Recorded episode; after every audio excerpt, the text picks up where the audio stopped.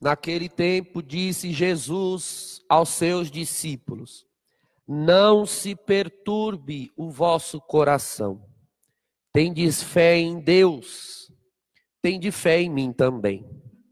Na casa de meu pai há muitas moradas. Se assim não fosse, eu vos teria dito: Vou preparar um lugar para vós, e quando eu tiver ido preparar-vos um lugar, voltarei e vos levarei comigo, a fim de que onde eu estiver, estejais também vós. E para onde eu vou, vós conheceis o caminho. Tomé disse a Jesus: Senhor, nós não sabemos para onde vais. Como podemos conhecer o caminho? Jesus respondeu: Eu sou o caminho, a verdade e a vida. Ninguém vai ao Pai senão por mim. Se vós me conhecesseis, conheceríeis também o meu Pai. E desde agora o conheceis e o vistes.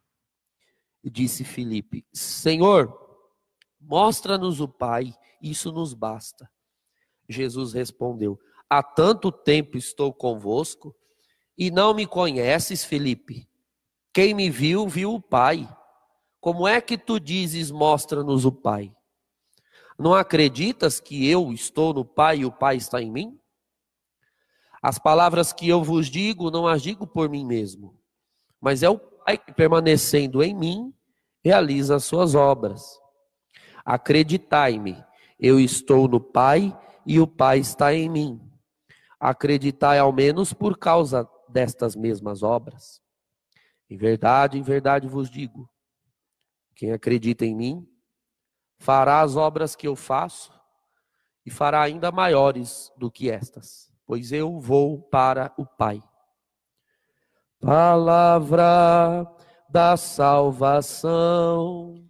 Louvado seja nosso Senhor Jesus Cristo. Nós acabamos de ler o início do capítulo 14 de São João, e o contexto, irmãos, é fundamental para nós entendermos esse evangelho e colhermos o fruto. No cap, nos capítulos anteriores, o Senhor Jesus entrou no cenáculo com os apóstolos para a última ceia. São João dedica vários capítulos para narrar as palavras de Jesus na última ceia. E então, ele lava os pés dos apóstolos, inclusive de Judas Iscariotes, anuncia que um será traidor, anuncia que um vai negá-lo, anuncia que ele próprio morrerá, será entregue na mão dos judeus. Em outras palavras, Jesus vai anunciando uma tragédia após a outra. Uma tragédia após a outra. E depois de anunciar todas essas tragédias, ele começa no capítulo 14. Não se perturbe o vosso coração. Parece até uma piada, né, irmãos, quando você lê do 13 para o 14. Depois de nós ouvirmos tantas tragédias, Senhor, o Senhor ainda quer que nós não nos perturbemos? Como não se perturbar?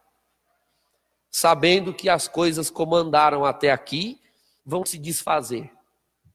Um vai negar, outro vai trair, o próprio mestre vai morrer. Havia uma comunhão entre o mestre e os seus apóstolos, e agora tudo isso vai ficar comprometido? O que será que Jesus quer dizer com essa ordem? Porque ele impera o verbo: não se perturbe o vosso coração. Com base nos outros evangelhos, nós podemos, em primeiro lugar, dizer o que Jesus não está querendo dizer com a expressão não se perturbe. Jesus não está querendo dizer não sinta nada, seja indiferente ou seja insensível. Até porque ele próprio demonstrou uma série de sentimentos em outras ocasiões.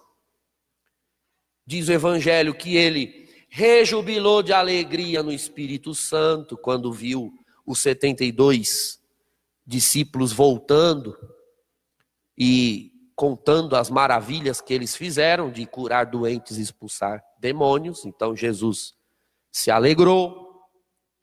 O capítulo 6 de São João diz que ele se comoveu quando viu a multidão como sem ovelhas sem pastor. Lhes pregou a palavra, multiplicou os pães, então se alegrou num lugar, se comoveu em outro. No capítulo 11,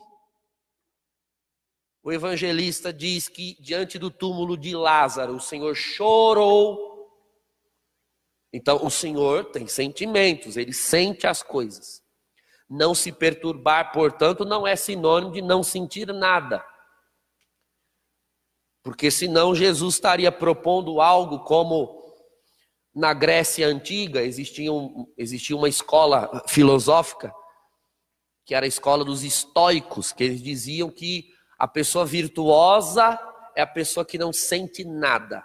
Nada de bom e nada de ruim, simplesmente nada.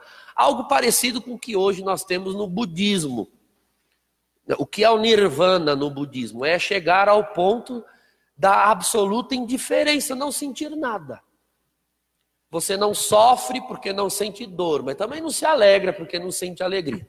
Não se sente nada, uma coisa neutra. Não, não é isso que Jesus está dizendo. Bom, então já entendendo o que Jesus não quer dizer com a frase não se perturbe o vosso coração, como entender então o que ele quer dizer? Com não se perturbe o vosso coração. Aí nós continuamos lendo o versículo. Veja, tudo isso aqui não saímos do versículo 1. Tendes fé em Deus? Tende fé em mim também. Não são duas ordens. É uma ordem e uma constatação. Tendes fé em Deus, ou seja, se vocês têm fé em Deus, vírgula, tende fé em mim também. Quem tem fé em Deus, tem fé nele também, porque ele é Deus. Ele vai explicar isso mais adiante ao dizer que ele está no Pai, o Pai está nele. Quem o vê, vê o Pai. Então a pessoa que tem fé, irmãos, ela sente as coisas, mas ela não se perturba. Jesus começa a revelar essa diferença. Perturbar-se é tornar-se refém daquilo que se sente, porque sentir não é uma opção.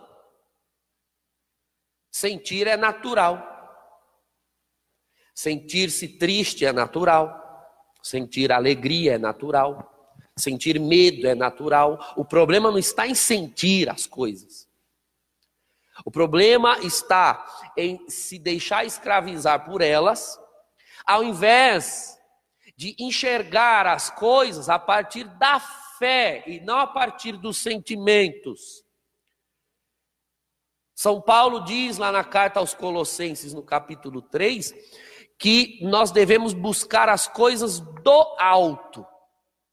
É, esse versículo tem dois sentidos: buscar as coisas do alto, no sentido de buscar o que está no alto, mas buscar as coisas do alto, no sentido de a partir do alto. Tudo que você for buscar, Busque a partir do alto, enxergando de cima para baixo, enxergando da visão de Deus.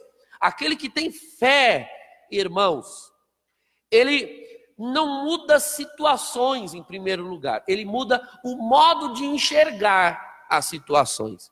Quem tem fé, irmãos, é como alguém que pega um avião e decola num dia de tempestade. Se você já fez essa experiência de pegar avião eh, em dia de chuva, eu já fiz essa experiência. Então você entra no avião com certo medo, receio, porque é chuva, é vento, é tempestade, se olha no horizonte e se vê os raios. Mas, se o avião vai decolar, eu imagino que quem pilota e quem comanda na torre deve saber o que está fazendo ao autorizar o voo. E lá vamos nós. E de repente, irmãos, o avião decola e ele começa a atravessar a tempestade. E por estar uma tempestade, o avião decola com turbulência, chacoalhando, balançando. Até que em determinado momento de tanto subir, subir, subir, o avião ele ultrapassa as nuvens. Ultrapassa as nuvens e o que você vê ao redor? O céu azul e o sol. E é um dia de tempestade.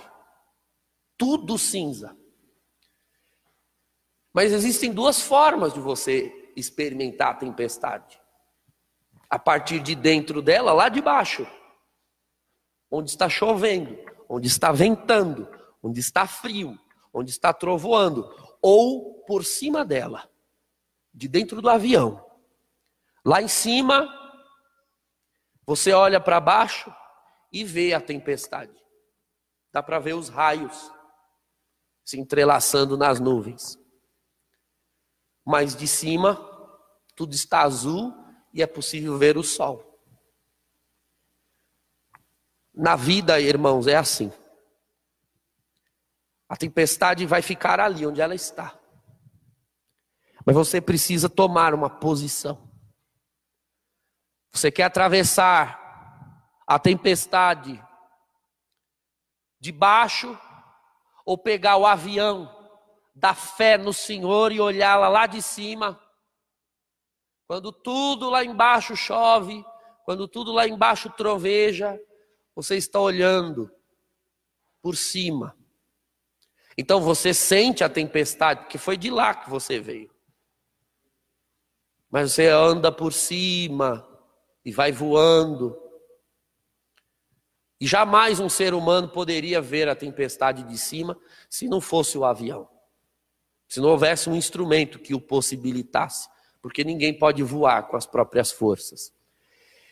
Então, nenhum de nós pode ver as coisas de forma melhor se a graça sobrenatural não entrar em nós e nos fazer enxergar a partir da perspectiva do Senhor e não a partir da perspectiva dos sentimentos que a tempestade causa.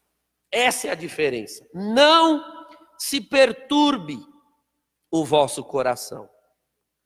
Eu refletia nessa manhã, orando, na oração de laudes, por todas as mães, por aqueles que perderam suas mães, que já têm as suas mães no reino da glória. E sob a luz dessa palavra eu meditava, de fato, Senhor, existem duas possibilidades de uma pessoa cuja mãe já está na eternidade, existem duas possibilidades da pessoa enxergar esse dia. Você enxerga como uma grande desgraça, como um dia triste, porque a mãe não está aqui, ou você enxerga a partir da vida eterna que ela recebeu. Você olha a partir de cima, a vida eterna que a mamãe recebeu, ou a partir de baixo, a mamãe que não está aqui porque a morte levou. É o mesmo fato. É o mesmo fato. Mas é possível que você olhe de baixo, ou é possível que você olhe de cima. Bem-aventurado é aquele que busca ver as coisas do alto, que enxerga do alto, que busca o alto, que quer viver a partir do alto. Assim também, irmãos, é com tudo nas nossas vidas. Os tempos são maus, os dias são maus, mas tudo vai depender da perspectiva pela qual você vê. Agora, traduzindo essa palavra de forma mais prática, como então, Padre, eu posso fazer para ver as coisas a partir do alto, porque afinal de contas eu tenho andado assustado, eu tenho andado com medo, eu vejo as notícias, eu vejo o jornal, eu vejo o noticiário e eu tenho ficado cada vez mais amedrontado, etc. Bom, você mesmo acaba de dar algumas respostas. O modo como você enxergará as coisas na vida depende daquilo de que você se alimenta. Isso é fundamental, irmãos. Porque aquilo que nós colocamos para dentro da alma vai determinar o modo da alma encarar as coisas. Então, imagine alguém que tem os seus negócios, que tem o seu trabalho. É verdade que essa pessoa precisa entender um pouco do mercado, um pouco de números, um pouco de como as coisas andam. Isso não é pecado, isso não é ilegítimo. O problema é passar o dia inteiro mergulhado nessas questões. Então o dólar sobe, o dólar desce, o euro sobe, o euro desce, a bolsa quebra, a, a, a bolsa se conserta. A pessoa se alimenta disso o dia inteiro, de coisas volúveis que sobem e descem, o dia inteiro ela vê as coisas subindo e descendo. Ora, qual é o temperamento que essa alma vai adquirir? Essa alma vai se tornar uma alma volúvel, que sobe e que desce, porque ela se alimenta disso, ela põe o coração nisso. É claro que o coração vai se configurar aquilo de que a alma se alimenta. Ora, há uma pandemia, há, há uma enfermidade, há. Agora, de que você alimenta a alma o dia inteiro? De notícias ruins, de maus noticiários, de más leituras. Claro, você vai ter medo. E aí vem procurar o padre, perguntar como faz para parar de ter medo. Ora, você alimenta sua alma com o medo. Mas se a gente morrer, morrer em terra, irmãos. Morrer em terra. Nós já, você que está acompanhando, todos os dias da novena, nós tivemos na sexta-feira, anteontem, uma meditação sobre a morte. Vasculha aí embaixo na linha do tempo da, do Facebook, aqui da página da paróquia, você assista a homilia de sexta-feira. A morte dói? É uma realidade triste? É mas nós vamos ter de enfrentá-la. Já existiam um milhão de formas de nós morrermos. Agora tem um milhão e uma. E o medo agora é maior? Só agora?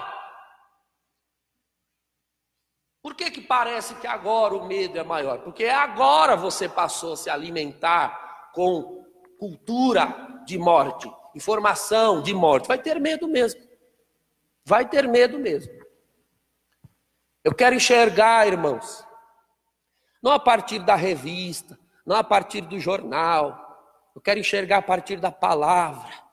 Eu quero enxergar a partir do Espírito Santo. Eu quero enxergar a partir do alto. Quero enxergar com os olhos de Cristo as coisas. Mas para fazer isso, tem que encher a mente, tem que encher a alma, o coração com a palavra, com o catecismo, com a vida dos santos. É bom se informar? É, e é necessário se informar. Mas faça o suficiente para saber o que se passa. E não ao ponto de enlouquecer.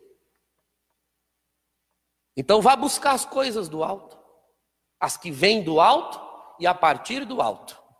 Em outras palavras, irmãos, tempestade nesta terra sempre haverá, mas só vai sucumbir durante a tempestade quem ancora a embarcação da própria vida no mar dessa existência. Bem-aventurado é aquele que sabe pegar a âncora da vida e jogar no trono do Todo-Poderoso. E se a âncora estiver lançada no céu, como diz a liturgia, corações ao alto, então quem tem o coração ancorado no céu não perecerá na terra. Louvado seja nosso Senhor Jesus Cristo.